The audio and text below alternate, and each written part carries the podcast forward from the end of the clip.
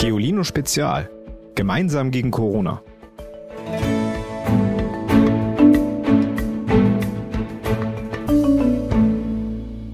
Hallo ihr Lieben. Schön, dass ihr wieder zuhört. Heute geht's bei uns um die Wirtschaft. Klingt langweilig, ich weiß. Ist es aber nicht, sondern sogar sehr wichtig im Moment.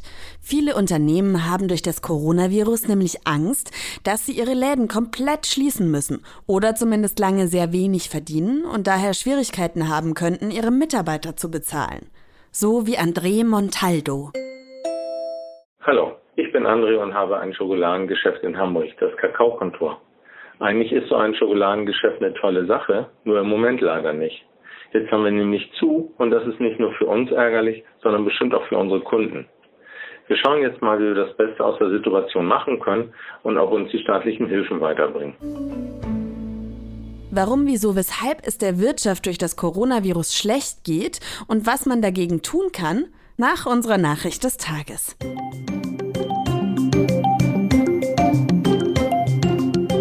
Die kommt heute von Zeit Online und lautet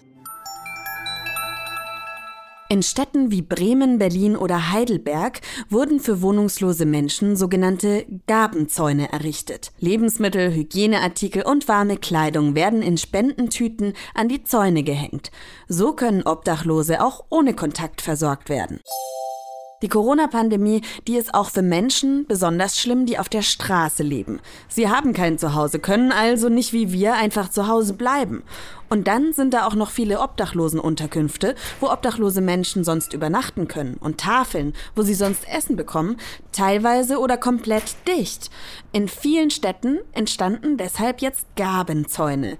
An die kann jeder etwas zu essen, Kleidung oder Hygieneartikel wie Seife hängen und die wohnungslosen Menschen nehmen sich dann, was sie brauchen.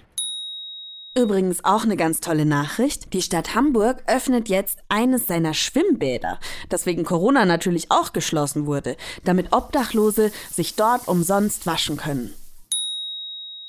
Gerade ist ja überall in den Nachrichten zu lesen und zu hören, dass die Corona-Pandemie der Wirtschaft schadet. Aber was genau ist das eigentlich, die Wirtschaft? Und wer mischt dabei alles mit? Wie alles zusammenhängt, lässt sich am besten an einem Beispiel erklären. Nehmen wir an, Emma möchte sich ein neues ferngesteuertes Auto kaufen. Also geht sie in den Spielwarenladen um die Ecke und sucht sich von ihrem gesparten Taschengeld einfach eins aus. Für den Besitzer des Spielzeuggeschäftes ist die Sache nicht ganz so einfach. Er muss weit im Voraus planen, was er anbieten möchte und wo und wann er es verkaufen will. Dazu muss er erstmal einen Laden kaufen oder mieten. Dann kauft er selbst bei den Spielzeugherstellern ein, um seine Regale zu füllen. Außerdem braucht der Ladenbesitzer Angestellte, die für ihn arbeiten. Und die kosten natürlich auch Geld, denn sie bekommen ein Gehalt. Dazu kommen Kosten für Strom, Wasser, Heizung und nicht zuletzt die Steuern. Das eingenommene Geld muss all diese Kosten abdecken. Um Gewinn zu machen, den der Ladenbesitzer für sich behalten und von dem er leben kann, muss er mehr verdienen, als er ausgibt. Das alles wäre gar nicht möglich, wenn es nicht eine Fabrik gäbe, die das ferngesteuerte Auto herstellt. Und auch dort braucht es Angestellte, die die Maschinen kontrollieren, die die Ware verpacken und so weiter. Für Maschinen, Angestellte und Miete benötigt der Fabrikbesitzer wiederum Geld. Für die Herstellung des Autos sucht der Fabrikbesitzer Anbieter, die ihm Bauteile wie Kabel oder Reifen so günstig wie möglich verkaufen. Diese kommen wiederum von anderen Herstellern. All diese Personen verdienen indirekt daran, dass Emma sich ein ferngesteuertes Auto gekauft hat. In einer sozialen Marktwirtschaft, wie es sie in Deutschland gibt, spielt außerdem der Staat eine wichtige Rolle. Mit den Milliarden Euro, die er über Steuern einnimmt, kann er Wirtschaft in schlechten Zeiten ankurbeln, etwa indem er die Steuern senkt, sodass Bürger und Unternehmen mehr Geld übrig haben, das sie ausgeben können. Oder indem er Unternehmen direkt mit Geld unterstützt und so dafür sorgt, dass diese keine Angestellten entlassen müssen. Das ist vor allem jetzt in der Corona-Krise ganz wichtig. Zum Beispiel haben die allermeisten Geschäfte und Restaurants jetzt geschlossen. Das bringt zum einen deren Besitzer in Schwierigkeiten, weil sie weiterhin viele Kosten bezahlen müssen, wie ihr gerade gehört habt.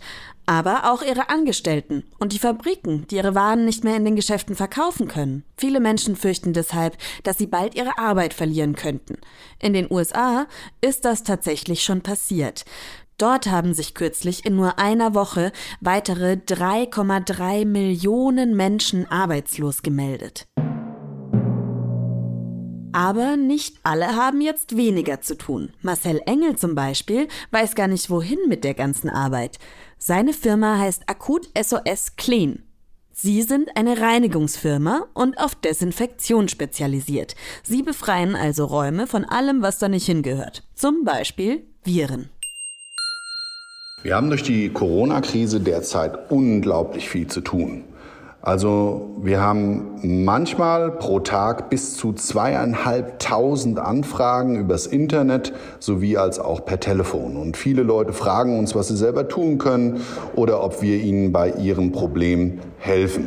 Wir desinfizieren im Moment immer dann, wenn zum Beispiel ein bestätigter Corona-Infekt dazu geführt hat, dass eine Räumlichkeit kontaminiert wurde oder aber auch dann, wenn man einfach zum Schutz, zur Prävention, zum Beispiel auch um mehr Sicherheit zu haben, anderen vermitteln möchte, dass diese Räumlichkeiten durch uns desinfiziert wurden. Wir sind zurzeit mit über 300 Leuten in drei Schichten Tag und Nacht im Einsatz um unseren Kunden bei ihrem Problem weiterzuhelfen. Anders sieht das bei Katrin Schmidt aus. Sie hat in Hamburg eine kleine Buchhandlung und musste ihren Laden wegen Corona schließen. Jetzt kann sie nur noch Online-Bücher verkaufen. Das große Problem ist natürlich, also wir müssen die, die Miete weiter bezahlen. Es sind die Bücher, die wir eingekauft haben, die haben wir natürlich eingekauft, weil wir davon ausgegangen sind, dass wir jeden Tag außer äh, sonntags äh, auch Bücher aktiv verkaufen können. Und ein ganz großes Problem ist, wenn Kunden nicht in den Laden kommen, dann können wir auch nicht an jemanden etwas verkaufen, was wir gerne möchten sondern es wird immer darauf hinauslaufen, dass Kunden mit konkreten Wünschen kommen. Und in der Buchhandlung ist es aber so, dass Kunden vielleicht noch gar nicht wissen, was sie wollen, dass sie das erst sehen müssen, nämlich in der Buchhandlung. Dass wir nicht so sehr die Kunden haben, die sowieso schon wissen, was sie wollen, sondern dass die inspiriert werden müssen. Und, und das funktioniert eben nur vor Ort. Damit die Mitarbeiterinnen und Mitarbeiter trotz geschlossener Geschäfte ihre Jobs behalten können, gibt es die sogenannte Kurzarbeit. Um das zu erklären, nehme ich nochmal unser Beispiel von vorhin, die Spielwarenfabrik. Wenn die Fabrikmitarbeiterinnen und Mitarbeiter in Kurzarbeit gehen, arbeiten sie weniger, also nicht mehr jeden Tag von Montag bis Freitag, sondern zum Beispiel nur noch von Montag bis Mittwoch. Weil die Spielzeuggeschäfte geschlossen sind, wird nämlich immer weniger Spielzeug verkauft. Und deshalb muss auch die Fabrik nicht mehr so viel herstellen. Wenn es jetzt weniger zu tun gibt, könnte die Fabrik, um Geld zu sparen, entweder Mitarbeiterinnen und Mitarbeiter entlassen, was natürlich nicht toll ist, oder die Fabrik schickt sie in Kurzarbeit. Das heißt, jeder arbeitet weniger und bekommt auch weniger Lohn. Logisch. Zum Ausgleich erhalten die Mitarbeiterinnen und Mitarbeiter dann aber vom Staat etwas Geld dazu das Kurzarbeitergeld. So will der Staat verhindern, dass es mit der Wirtschaft immer weiter bergab geht. Denn wenn Menschen ihren Job verlieren und nichts mehr verdienen, geben sie auch weniger Geld aus. Dadurch verkauft zum Beispiel der Spielzeughändler noch weniger und die Spielzeugfabrik hat noch weniger zu tun, sodass vielleicht noch mehr Menschen entlassen werden müssen. Es ist also so ein riesiger Kreislauf. Bislang haben in Deutschland wegen der Corona-Krise schon 470.000 Unternehmen Kurzarbeit angemeldet, also schon richtig viele. So zum Beispiel auch das Unternehmen, in dem Nikolas Brandt arbeitet. Er ist Lkw-Fahrer. Ich bin Nikolas Brandt, arbeite als Lkw-Fahrer und bin zurzeit in Kurzarbeit durch das Coronavirus. Ähm, meine Arbeit war vorher, ähm, Restaurants zu beliefern. Durch die Ausgangssperre sind sehr viele Restaurants zu. Dadurch arbeite ich nur noch die Hälfte, als ich vorher gearbeitet habe. Normalerweise fahre ich eine feste Tour, aber dadurch, dass sehr viele Restaurants geschlossen sind, entfallen manche Touren und sehr viele Touren wurden zusammengelegt. Das bedeutet, ein Fahrer fährt mehrere Standorte an. Außer der Kurzarbeit hat sich der Staat hierzulande noch mehr einfallen lassen, wie er der Wirtschaft helfen will.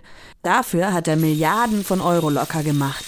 Kleine Unternehmen und Selbstständige können zum Beispiel davon etwas abbekommen, damit sie nicht pleite gehen. Das Geld, was sie jetzt bekommen, müssen sie übrigens auch später nicht zurückzahlen. Firmen sollen sich außerdem leichter Geld leihen können, wenn es bei ihnen knapp wird.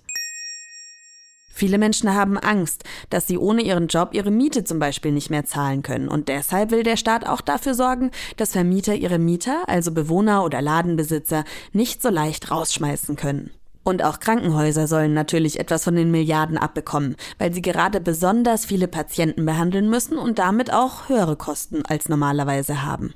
Das klingt vielleicht alles sehr kompliziert, ist aber auch echt spannend, denn das betrifft wirklich uns alle, vielleicht ja auch eure Eltern, und da ist es doch ganz nice, wenn man mitreden kann. Weil ihr die besten Hörerinnen und Hörer der Welt seid, schickt ihr uns immer so liebe Nachrichten. Da wollte ich heute mal ein paar von vorlesen. Elias, neun Jahre alt aus Berlin, schreibt, ich find's richtig gut, dass ihr jeden Tag einen Podcast macht und ich find sie cool. Ich finde alle Folgen gleich gut, sie sind einfach spitze. Ich find dich auch cool, Elias, danke. Berenada hat uns sogar ein Ständchen gespielt. Ich möchte euch was Kleines vorspielen.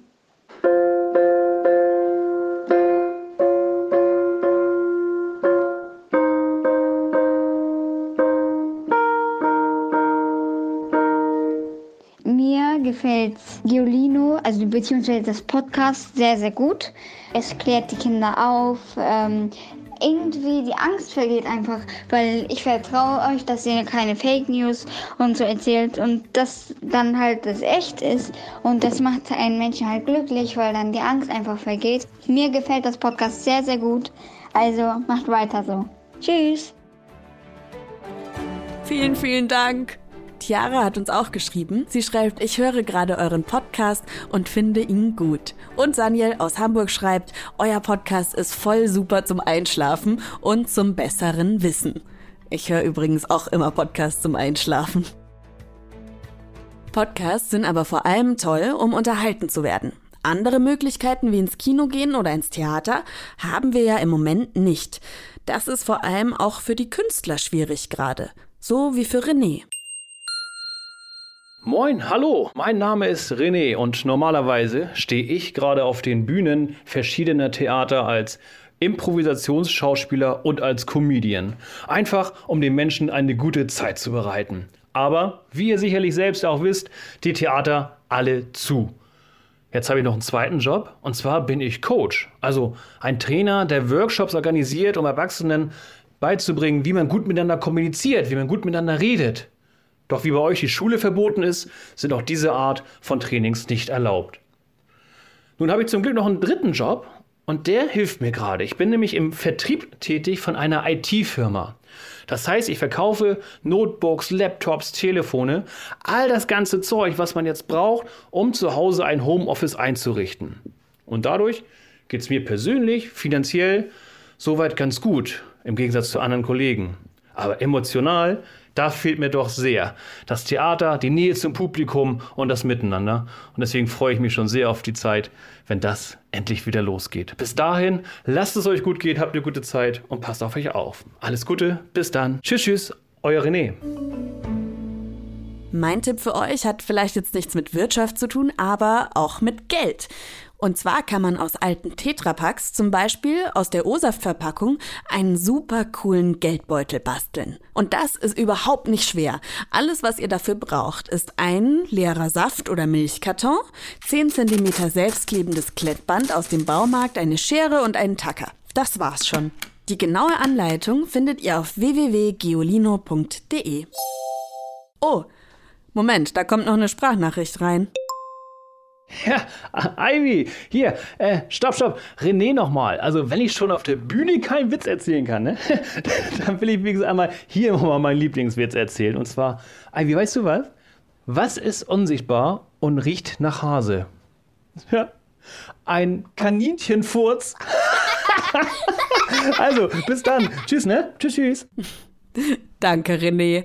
Und damit war's das auch schon wieder für heute. Schickt mir gerne eure Lieblingswitze Unsere WhatsApp-Nummer steht wie immer in der Folgenbeschreibung. Tschüss! Noch mehr Geolino für zu Hause? Schaut einfach unter geolino.de slash spezial.